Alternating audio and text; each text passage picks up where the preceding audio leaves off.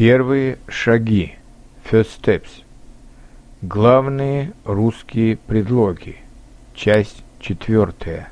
Для, с, до, из-за, мимо, через, посредине.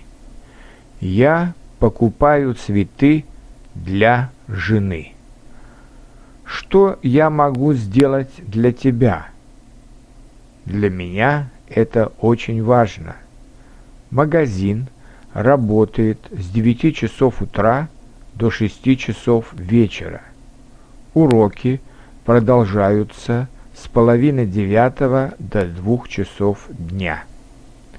Из-за болезни я не смог участвовать в соревновании. Из-за дождя мы остались дома. Я прошел мимо магазина и подошел к парку. Не проходите мимо. Реклама у магазина. Мы проехали через мост.